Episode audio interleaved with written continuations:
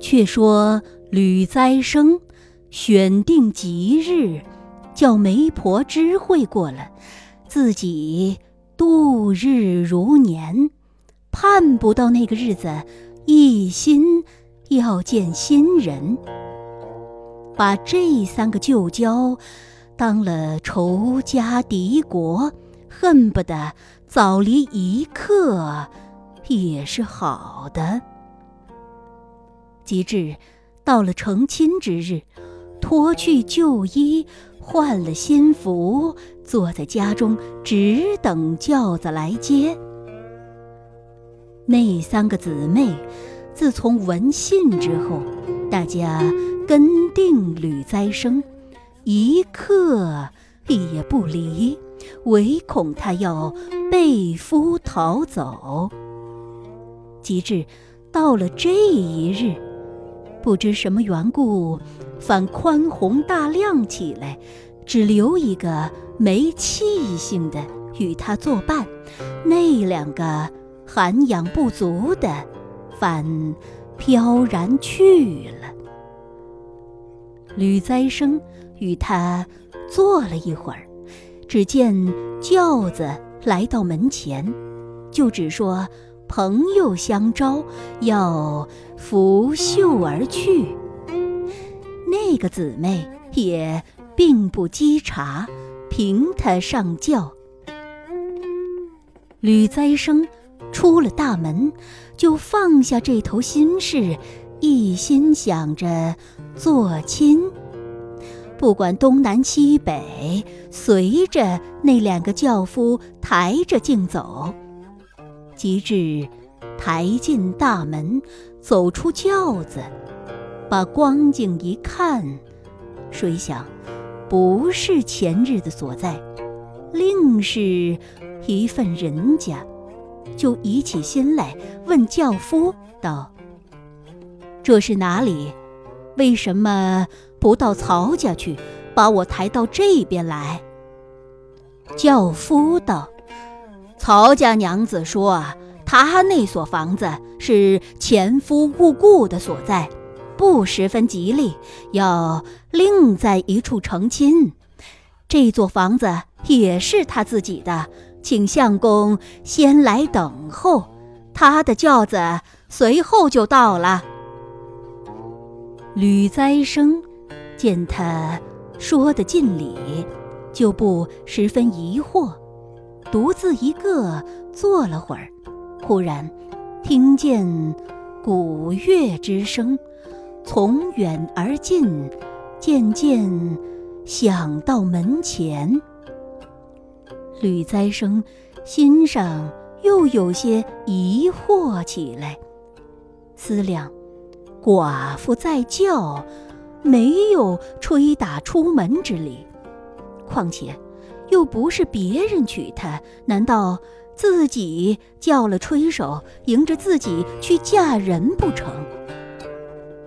及至心腹出了轿子，走到面前，见他一般戴了方巾，穿了团袄，与处女出嫁无异，新人面上是有珠帘盖着的，吕栽生看不分明。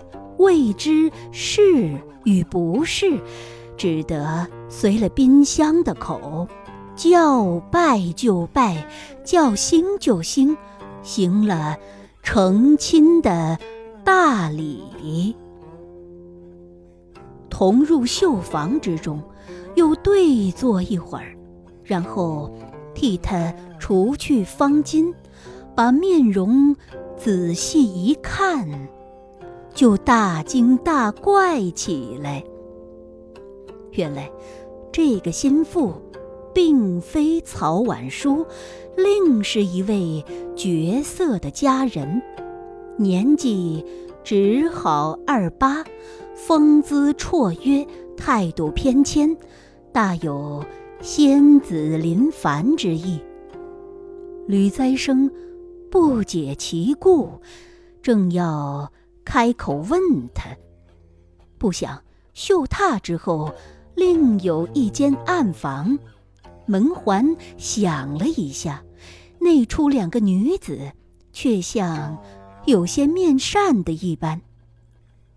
正要去时任，不想房门外又有一个女子喊叫进来，捏了拳头要替这位新郎打喜。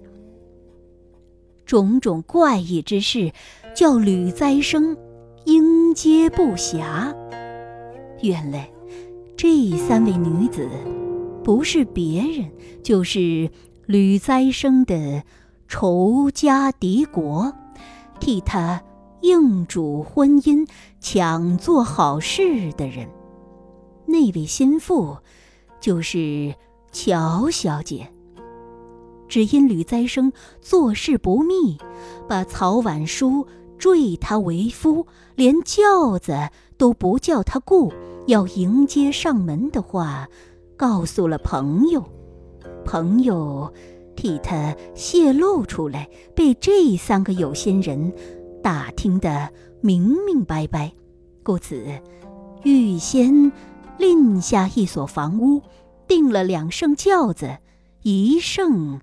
去娶乔小姐，只说是吕栽生的；一圣去接吕栽生，只说是曹婉书的。都把大块银子买主了轿夫，叫他不要泄露，把这一对佳人才子骗在一处，硬逼他成亲。一来。遂了自己的意，二来报了杜父的仇，叫做一举两得。吕栽生看了新人，正在惊疑之际，又被这三个姊妹从两处夹攻进来，弄得进退无门，不知从哪里说起。那三个姊妹道：“这一位小姐，是我姊妹三个娶来奉送的，容貌虽不甚佳，还将就看得过。别样的文字虽做不出来，像你袖子里面紧紧藏着的那样歪诗，也还做得几首。只有一件不中事，你。”是喜欢古董的人，偏是破碎家伙倒用得着，新鲜物件是不要的。所以立定主意要娶寡妇续弦，不使我们知道。这位小姐是一件簇新的玩器，不曾有人赏见过的，恐怕你这古董新郎不大十分中意。古语道得好：“衣不穿心，何由得旧？”求你不要赠贤，留在身边，自己用旧了吧。吕栽生被他这些巧语说得满面羞惭，半句也答应不出，只好陪着笑脸自家。认个不是。那三个姊妹还有许多言语要发泄出来，见他羞得可怜，也就不忍再说。五个人坐在一处，吃了合欢的酒席。这三个姊妹不但把他送归锦幕，扶上牙床，连那。喷香的被窝都替他撒好了，方才去睡。吕栽生这一夜本是来寻已放之花，不想逢着未开之蕊。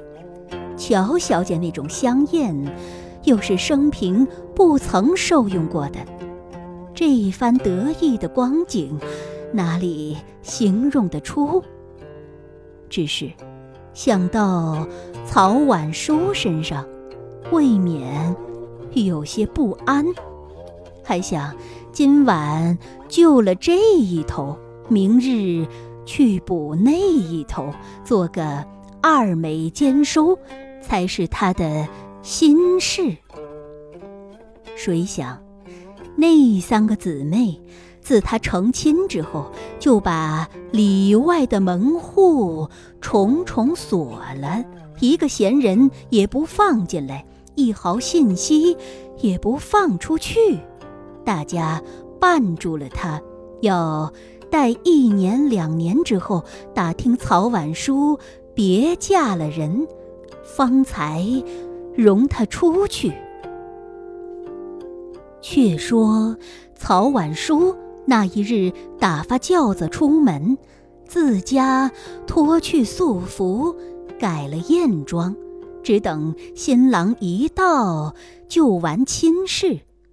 不想新郎并不见面，抬了一声空轿回来，说：“吕相公不在家中，到朋友家吃酒去了，只有。”一封书札和一件东西，是他出门的时节留在家中，家中人递出来的。曹婉书听了这句话，气得浑身冰冷，心上思量道：“不信有这等异事，见了好时好日，约他来做亲，谁想亲不来做。”反去吃起酒来，难道那一席酒是皇帝的御宴不成？此时气变气，恼变恼，还有些原谅他，说他毕竟有意外之事，万不得已之情，绝不单为吃酒。这封书。定是写来告县的，要我另拣好日，也不可知。及至拆开一看，谁想那封书札倒不是告县，是写来退亲的。书里面的意思大概是说，招亲之事非大丈夫所为，自己。还有薄产足以疗生，不屑靠妇人养活。又有几句阴讽的话，说她丈夫骸骨未冷，还该再守几年。即使熬不过，也只该出去嫁人，没有做户招夫之理。死者的阴灵未必不在故土。万一成亲之夜忽然出现起来，这一夜的枕席之欢就不能够终局了。故此深谋远虑，不便相从，特地写书来回绝他，叫他另选才郎，别图佳会。书上的话说的。有文有理，不像这等直至。又说，相许一场，忽然谢绝，也觉得难以为情。特记小物一件，叫他不时配用，只当自己相随。书尾后面又夹着半幅诗笺，就是那日相亲之时，曹婉书。和他的亲笔，割去自己那一手，送来反壁，一来取信于他，二来表示决绝婚姻之意。曹婉书见了，竟像几十瓢冷水从头上浇浆下来，激得浑身乱抖，又像发摆子的一般。身上冷一阵，热一阵。思量，天地之间，竟有这等刻毒的男子。既说心寡之人不该救驾，为什么走来相我？既然相中了我，又当面定了婚意，岂有反悔的道理？你既不愿招亲，当初就该直说。难道你立意要娶我过去，我难道好劝你不成？为什么许了入赘，骗人家的轿子上门，使远近的人都知道了，忽然变起卦来，叫我这张面皮放在哪里？就指定吕栽生的名字，咒骂了一场，又自己悲悲切切，哭个不了。说亲的媒婆立在旁边，替他思想道：“他既然谢绝婚姻，就不该拿东西来送你。既有东西送来，可见还有眷恋之意。”何不取出来看看，是件什么东西？曹婉书道：“也说的是。”就把带回之物取到面前，与他同看。原来那件东西是有棉纸封着的，约有二寸多阔，七寸多长，又且有棱有角。却像是个扇匣一般。曹婉书只道是把扇子，或者另有新诗写在上面，也不可知。谁想拆开一看，扇匣倒是一个善侠，只是匣中之物非善非师，出人意料之外。你说，是件什么东西？有《西江月》一首为证。俗号景东人士，雅称矫饰先生。锄强扶弱，有声名，惯受委难央欠，常伴愁霜怨女，最能。医养魔腾，保全玉洁与冰清，夜夜何曾孤零？曹婉书见了，羞得满面通红，没有存身之地，连那丫鬟史婢都替他惭愧起来，笑的一声，就急急的走了开去。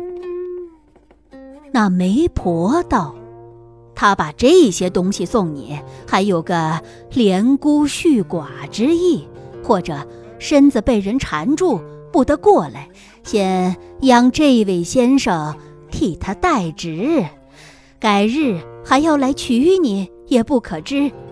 待我明日走去问他，且看是什么缘故。”曹婉书。这一夜心事不佳，难以独宿，把媒婆留在家中相伴了一夜。第二日起来，就央他去见吕栽生，讨个悔亲的来历。